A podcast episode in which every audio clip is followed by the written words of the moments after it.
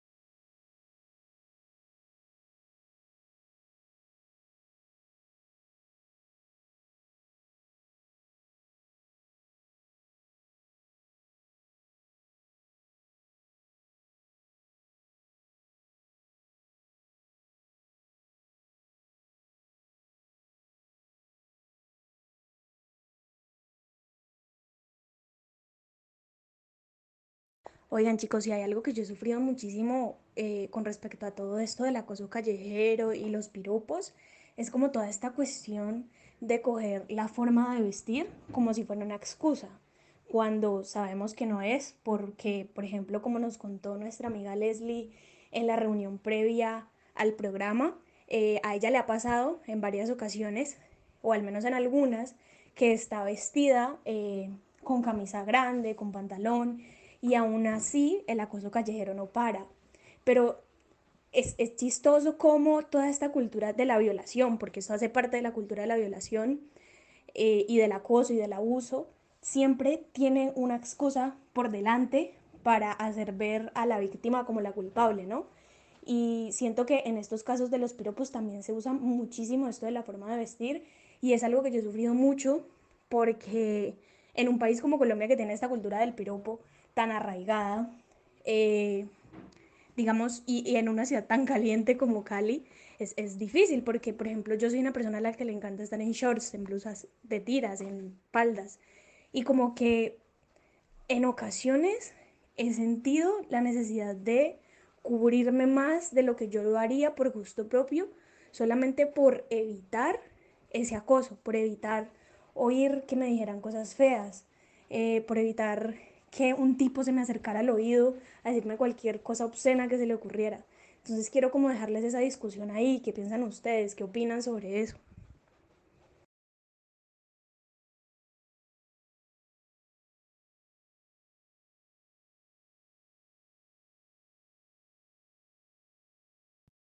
Oiga, ¿qué les pareció ese, ese comentario de Valeria? La verdad es que a mí me deja súper, ¿cómo se dice?, sensible este tema y me indigna. De hecho, les decía en estos días que me sentía como si yo fuera a quien le realizaran estos actos tan malintencionados. Sí, eh, pues yo hago una pequeña aclaración.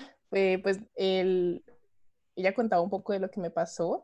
Pues no es algo que me pase mucho como en varias ocasiones y pues no ahora. Eh, esa anécdota fue cuando yo estaba en el colegio, pues yo estaba como en séptimo, no sé, era bastante joven. Y pues yo usaba pues camisas holgadas, pantalones que cubren todo y todo.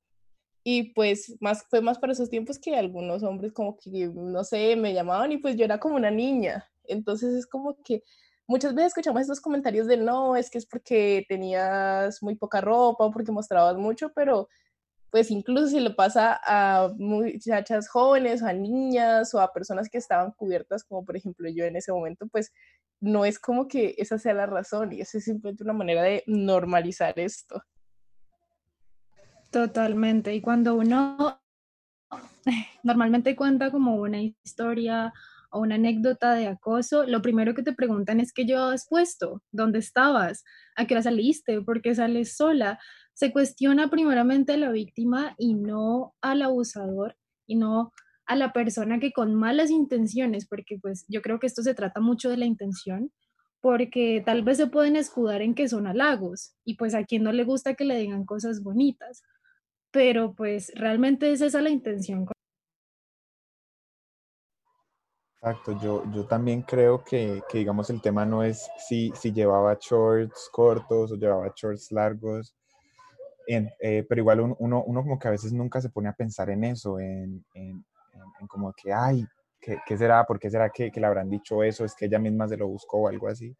Entonces yo creo que aquí vamos a la primera anécdota que tenemos esta noche y es que una compañera de nosotros, eh, Mariana, ella nos cuenta que ella estaba paseando a su perro en la calle y ella iba con una camisa que era también eh, como de las que les le mencionaba, holgada, con unos pantalones, sudadera, o sea, iba, iba como de pronto un hombre diría, iba para nada provocativa. Entonces ella, iba paseando a su perro y pues su perro es un perro grande, es un perro blanco, es un perro grande. Entonces ella iba por eh, cerca de su casa, pues estaba paseando a su perro. Y entonces eh, hay dos manes de Servientrega. Ella, ella, ella me contaba, habían dos manes de Servientrega, entonces eh, los manes vieron al perro y como que les dio miedo acercarse, pero entonces empezaron a ver que el perro era como cariñoso y toda la vaina, entonces se le empezaron a acercar y le empezaron a decir, uy, vea, venga, le digo, mami Ricky y toda la vaina. Entonces ella como que en ese momento como que se asustó y como la casa está, como la casa de ella estaba muy cerca, pues se volvió de una vez para su casa. Y ella en ese momento me contaba que lo que más le, le, le sorprendió en ese momento fue que ella iba con una ropa, diría, que diría ella, lo menos provocativa. Entonces, eso también es como muy curioso, que a veces la gente asocia el acoso como es que es que ella iba vestida de esta forma, pero no sé, aquí hay como cierta tensión. Sí, digamos, eso me recuerda a algo que viví, no, el acoso no fue dirigido hacia mí. Eh, yo iba caminando con una amiga y pasamos por uno de estos de estos lugares donde hay guardias y donde pues ahí estaba como un señor hablando con el guardia, no sé. Y pasamos por ahí y pues a ella también le gritaron unos comentarios malos y pues yo de obviamente de una vez me enojé y yo estaba que pues me rebotaba, yo estaba ahí súper enojada, pero ella me dijo de una vez como no, este, que no hiciera nada. Y cuando ya estuvimos, que ya pasamos y yo le pregunté pues por qué había reaccionado así, ella me dijo que es algo que le pasaba y que incluso así hubieran guardias o gente que vigilara o algo, ellos no hacían ningún tipo de, de como que no les interesaba si le pasaba a ella eso, eso o no. Ella se sentía muy incómoda y hacían comentarios muy incómodos, pero digamos que a ellos no les, no les importaba y simplemente seguían por derecho. Con lo que dice Les, se me viene a la cabeza las razones por las que normalmente las, las mujeres se callan este tipo de, de abuso. Y es que, bueno, primero ponen en duda la, credibilidad de la víctima. Momentico. Y segundo, eh, si uno dice algo, es lo que suele escuchar, solamente va a provocar algo peor. Lo que piensa uno y se llena incluso de miedo al pensar qué puede hacer este hombre contra mí, algo peor, incluso si yo voy y lo insulto. Entonces, ¿cuál creen ustedes que sea la mejor forma de... Claro, es que digamos, eso es un miedo que también a uno le da, digamos, a mí en algún momento me han llegado a comentar, tipo, es que si uno llega y hace algo, pues le va a ir, le va terminando, le va, le va a ir peor, ¿sí? Uno termina peor. Pero no sé, es como que a mí me consume la rabia y es lo que decía María Paula, me lleno de indignación porque es que me molesta tanto que esté tan normalizado eso y que las mujeres sean las que tengan que bajar la cabeza y seguir derecho. Y nunca, nunca se le hace el reproche al, al hombre o a la persona que está pues, generando la incomodidad o haciendo estos comentarios, nunca incluso uno es la que se siente humillada, vulnerada y, es casi como si dices algo, tú eres la que sale perdiendo. O sea, no hay una forma ahí de ganar para la mujer. Yo también creo que incluso es una la que comienza a cuestionarse si en efecto fue culpa de lo que estuvo vistiendo. Y creo que ese punto es fatal. No, y eso repercute en otras formas de abuso también, o sea, uno suele pues callarse muchas cosas y, incluso empezar a pensar que es en parte su culpa, o sea, así de grave es este asunto del abuso y, y así lo estamos normalizando, ¿no? O sea, porque incluso muchas mujeres, si uno les comenta una situación de estas, te recomiendan que los ignores y a pesar de que uno sienta mucha rabia en ese momento, porque yo entiendo que uno se llena de rabia, de indignación, porque es una falta de respeto a tu integridad como persona. O sea, no están pensando en, como les decía, decirte algo bonito, sino como en ejercer este poder sobre ti. Oigan, pero yo les quería contar en medio pues de todas estas anécdotas que estamos presentando en el programa de hoy, que ya se ha venido como, no sé si han visto que en los medios ha venido como surgiendo esta inquietud y se va como a trabajar este tema desde la parte de como de ajusticiar a, a, estos victimarios que nos hace sentir inseguras. Y pues entre otras cosas yo quería eh, dar mi punto de vista y es que triste que tengamos que llegar a estos límites como de tener que poner leyes o decretos para respetar el cuerpo de otra persona y, eso me parece como muy, fuerte muy fuerte en el sentido de que qué estamos haciendo al interior de nuestras casas y qué, qué reproducciones estamos generando eh, en los niños sobre estos temas, como que si haces algo que no debes, entonces eh, si tiene un castigo, pues no los tienes que hacer, pero si no tiene castigo, de igual forma lo vas a hacer. ¿Ustedes qué piensan respecto a eso? Yo, creo que, el lenguaje es poderosísimo. O sea, creo que ya hemos escuchado y creo que en clases anteriores con María Paula en una clase y con Daniela también, nos quedó una frase, creo que esa, frase va a ser sempiterna en nosotros, y es la frase, el lenguaje construye realidades.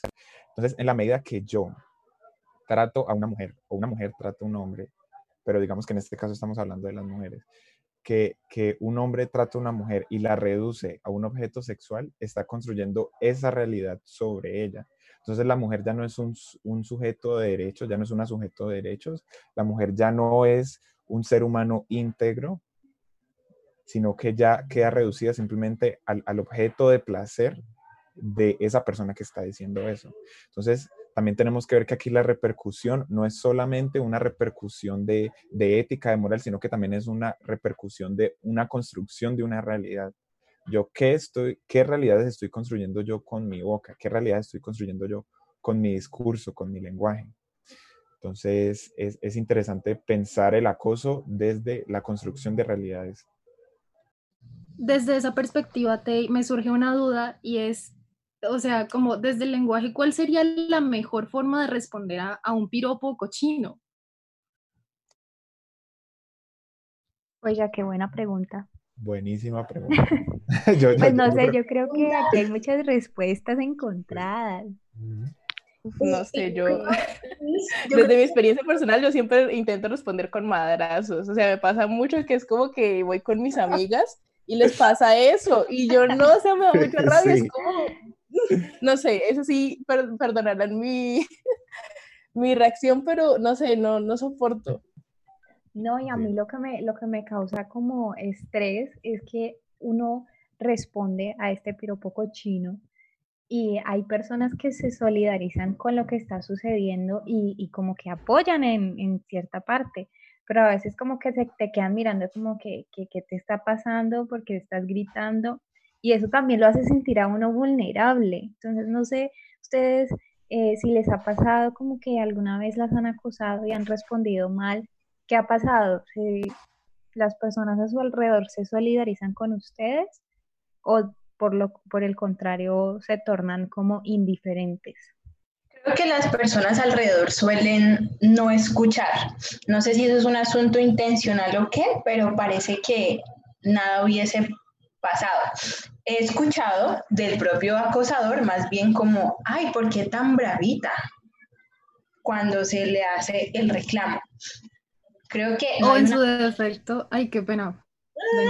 Yo creo que no hay una fórmula tal vez en donde yo diga conteste así que esto va a ser súper efectivo, porque lo que pasa es que uno no busca, yo creo que uno busca en efecto que, que no te digan nada y, y, defenderse, pero al mismo tiempo uno lo que está buscando es defender un sistema de ideas y una creencia, en donde lo que dijo Dave, usted cree que tiene el derecho de hablarme, de dar un comentario sobre mí, un comentario sexual sobre mí, sin que yo se lo esté pidiendo.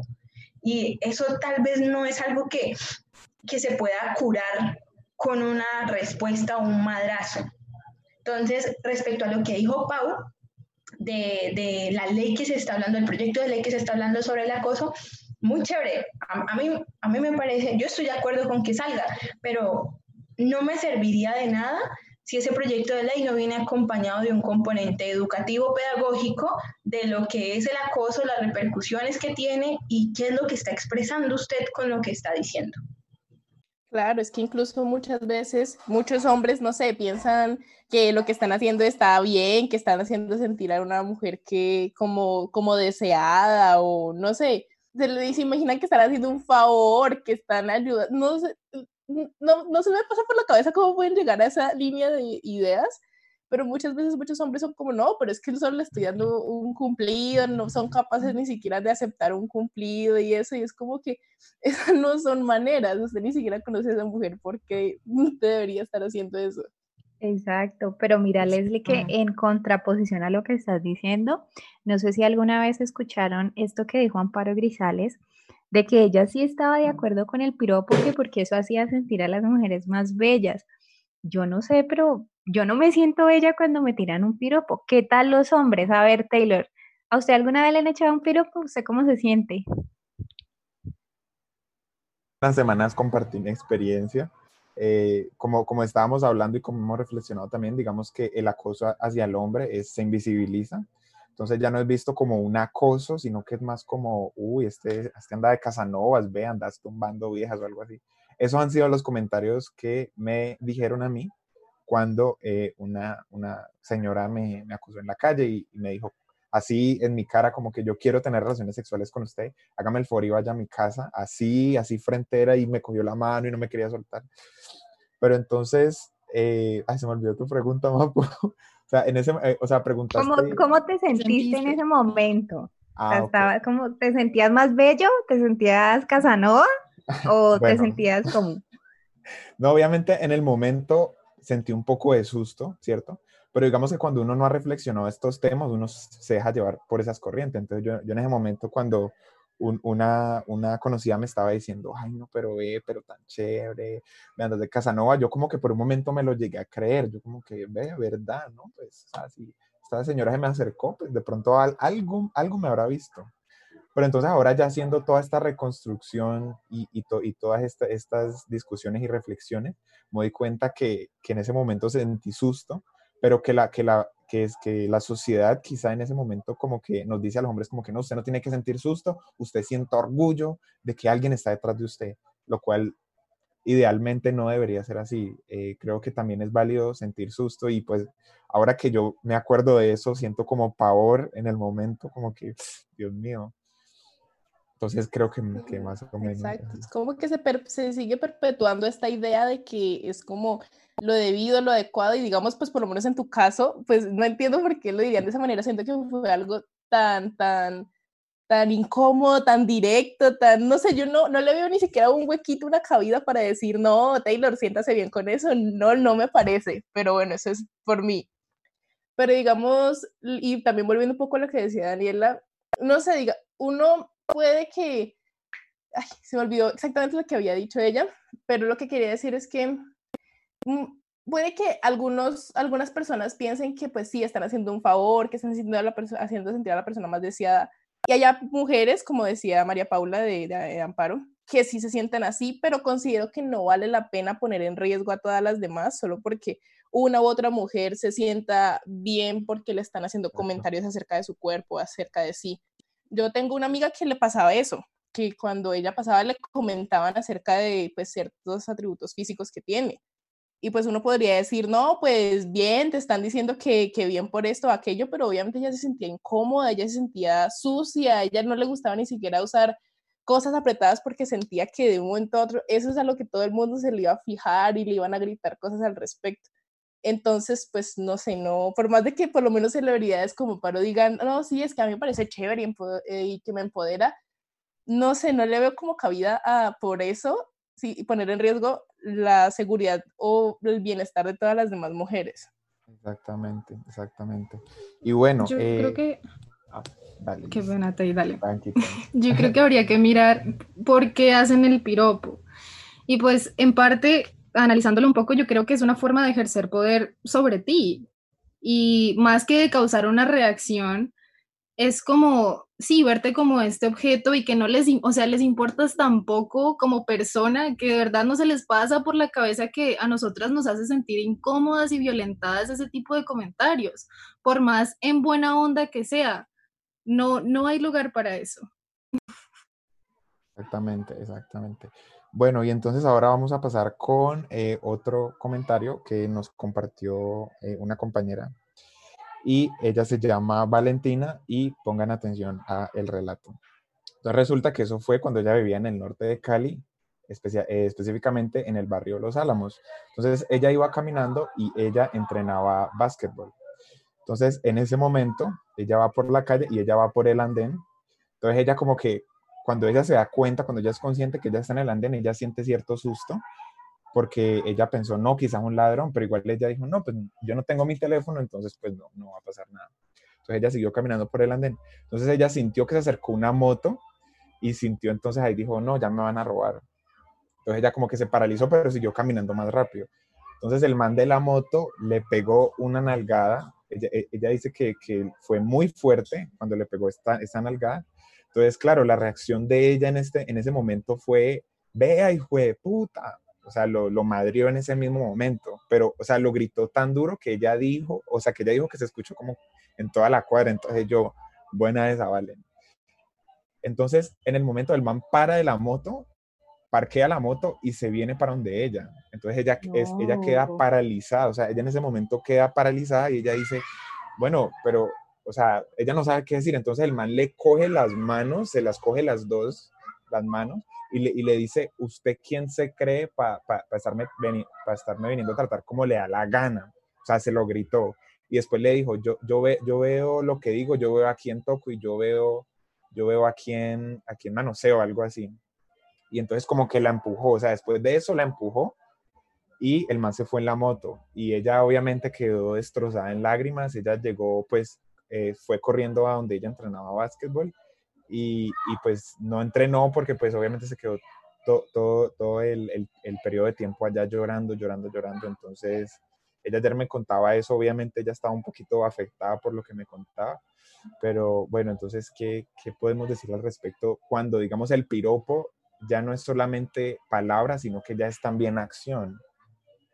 Me parece incluso peor, o sea, de por sí el piropo está mal, porque pues estás incomodando a una persona de la cual no conoces y no sabes cuáles son sus límites. No, pero y aún, ya así, aún así, si me conociera, ¿qué tal? ¿Cómo me va a estrujar? Como no, pero digamos, yo lo digo, yo lo digo solo por, la, por, por lo hablado, como digamos que ya de por sí está mal los piropos de la calle cuando pues pones en esa situación así a alguien que ni siquiera conoces. Ahora pasar al grado físico, o sea, yo creo que es como el que decía Liz, es, ya intentar mm, ejercer un poder sobre un cuerpo ajeno, es como, y lo que él mismo decía, yo hago lo que quiera con quien quiera cuando se me da la gana, eso es simplemente querer como imponer el poder ante alguien, como mostrar es que yo soy aquí el que manda y usted pues se tiene que aguantar. Totalmente. Yo creo que esta anécdota, eh, o sea, la razón por la que les preguntaba cuál era la mejor forma de responder a un piropo es precisamente por esto. Muchas veces hasta, pues yo me he abstenido de decirle una vulgaridad a alguien porque es que uno no sabe qué loco se puede cruzar y lastimosamente pueden pasar cosas peores como en el caso del testimonio. ¿Y qué podemos hacer en estos casos? Yo creo que lo mejor es aludir a la inteligencia emocional y confrontar a esta persona sin decirle algo agresivo. O sea, como decirle, hey, ¿por qué me dices eso? O sea, no me conoces. Me voy a entender, eso de alguna forma va como a romper esa barrera de irrespeto. No, no sé si, si comparten esa perspectiva. Yo no es que crea que esté mal o que esté bien, si respondes o con grosería o te pones tal vez en una actitud más de diálogo no sé si eso va a estar bien o, va a estar mal porque es bastante impredecible cuál va a ser la reacción. La reacción puede ser o la de la anécdota que nos contó ahí o una más de diálogo y reflexión. Pero, ¿qué probabilidad yo tengo de lo uno o de lo otro? Yo creo que lo que se puede hacer es hablar de esto, chicas, hacer justamente, eh, y Taylor, perdón, hacer estos programas, eh, tener un, círculo de mujeres, un círculo de amigas, hablar con tu familia del acoso, hablar con los hombres de tu familia, porque no está bien, porque no está bien creerlo de Amparo Grisales. Ella habla en su individualidad y no por un colectivo. Seguramente hay muchas chicas como, como ella. Yo conozco a Amparo Grisales pero hay que explorar ciertas condiciones en las que se está expuesta al acoso. Yo no sé si ella anda en su carro todo el día o tal vez una persona más de a pie y el acoso es sumamente molesto. Entonces yo voto por un diálogo más con las personas conocidas. Sí, exacto. Siento que debemos pasar a como dialogar esto y hacer que resuene, pues por lo menos refiriéndome un poco a lo que decía Lisbeth antes, eh, uno nunca sabe con quién se topa, por lo menos yo tuve una anécdota con dos de mis tías y una de ellas respondía siempre como riéndose y ya, y la otra simple, sí respondía con madrazos y a ninguna nunca le tocó a alguien como lo que tocó con la anécdota que nos acaban de decir. Pero exacto, uno nunca sabe con quién se va a topar, por eso es que es necesario traer esa conversación y hacer que la gente como que se concientice. Mm, sí, yo también creo. Ahora creo que ya es momento de pasar a una cápsula del tiempo que tenemos preparada para esta sección.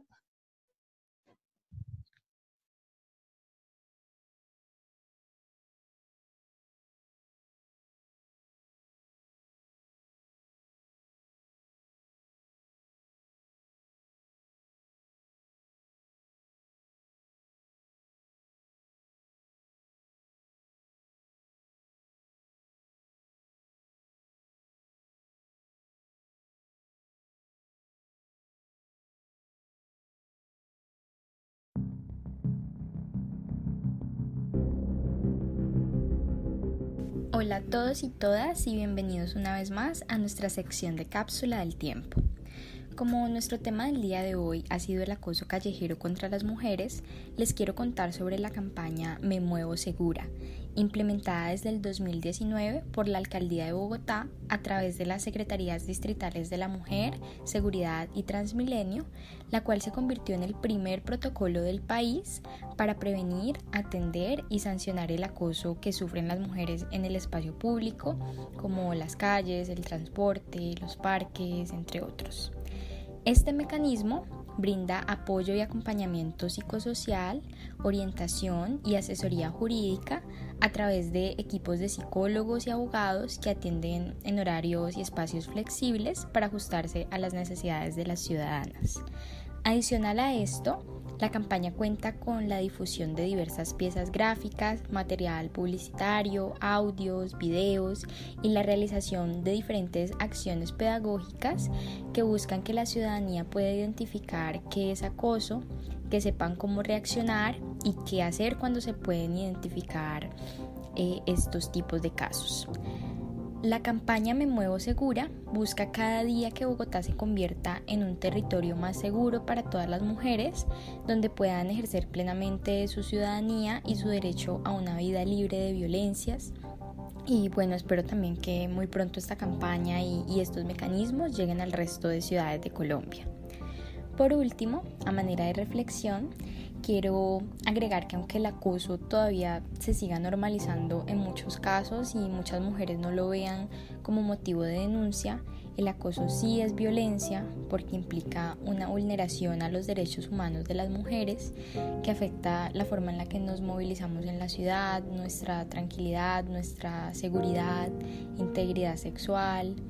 Y bueno, es por ello que debemos atacar la indiferencia y la normalización de este asunto.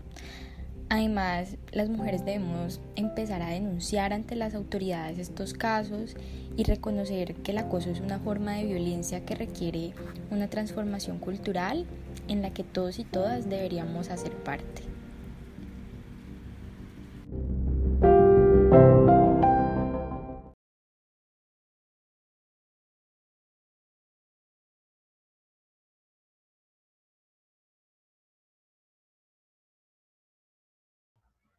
Bueno, volvemos al, volvemos al aire en caleidoscopio a las 7 y 59 de la noche. Eh, estamos felices de poder estar compartiendo con ustedes este tipo de experiencias. Y bueno, eh, vamos eh, entonces a, a, dar como unas pequeñas reflexiones de, de, mi parte y de parte también de mis compañeras. Entonces, no sé, compañeras, cuál es la invitación de hoy para las mujeres y los hombres que nos están escuchando mujeres, hombres, eh, no binarios, transgéneros, toda persona que nos esté escuchando, ¿cuál es la invitación de hoy?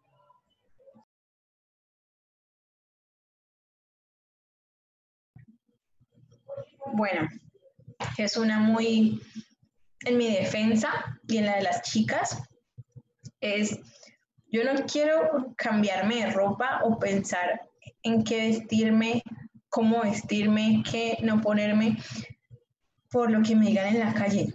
Eso me parece detestable, me parece que me resta algún derecho que no están en la Constitución, pero que a mí me lo resta. Entonces, por favor, no hagan eso. Y cuando yo les cuente que me han acosado, me han echado un piropo, no me digan que me hubiese tapado más, que porque usé eso tan corto, eso es detestable y mi invitación es a que por favor no hagan eso. Gracias.